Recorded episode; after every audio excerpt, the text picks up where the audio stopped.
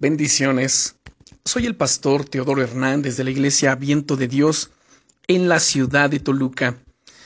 El devocional del día es Dios pone a tu disposición toda su armadura. ¿Jugarías un partido de fútbol americano sin protección? No sé tú, pero yo seguro que no. Sobre todo al ver a los jugadores del equipo contrario. En la buena batalla de la fe, tenemos un equipamiento especial para protegernos frente a los embates del enemigo, la armadura de Dios. Ya hemos hablado de ella en el pasado, incluso le dedicamos una serie, pero hoy me gustaría enfatizar el papel que esta armadura juega en nuestra buena batalla.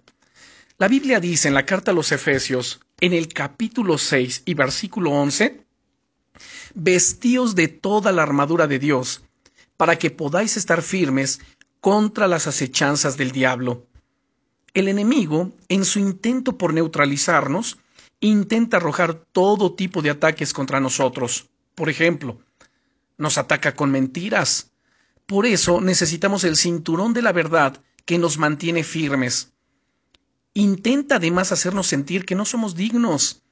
Por eso necesitamos la coraza de justicia para saber que hemos sido justificados trata de paralizarnos. Por eso necesitamos el calzado del Evangelio que nos lleva a caminar cada día en las buenas nuevas del Señor y a compartirlas con los demás. Nos pone malos pensamientos. Por eso necesitamos el casco de la esperanza de la salvación para centrar nuestros pensamientos en lo que realmente interesa, en lo que realmente importa. Trata de ponernos dudas. Por eso necesitamos agarrar con fuerza el escudo de la fe y parar con él todos los dardos, todas las flechas que nos lanza. Y procura engañarnos.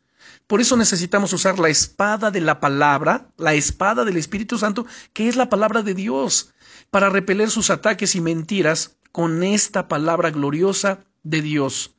Y todo esto que te acabo de mencionar, lo que es el cinturón de la verdad, la coraza de justicia, el calzado del apresto del Evangelio, el casco o yelmo de la salvación, el escudo de la fe.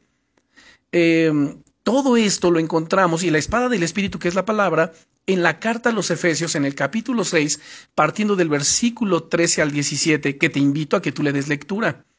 Así que te invito hoy que tomes toda la armadura que Dios te da y pelea con ella la buena batalla de la fe Tienes esta promesa en las escrituras además, que es Isaías 54, versículo 17, donde dice el Señor, ningún arma forjada contra ti prosperará.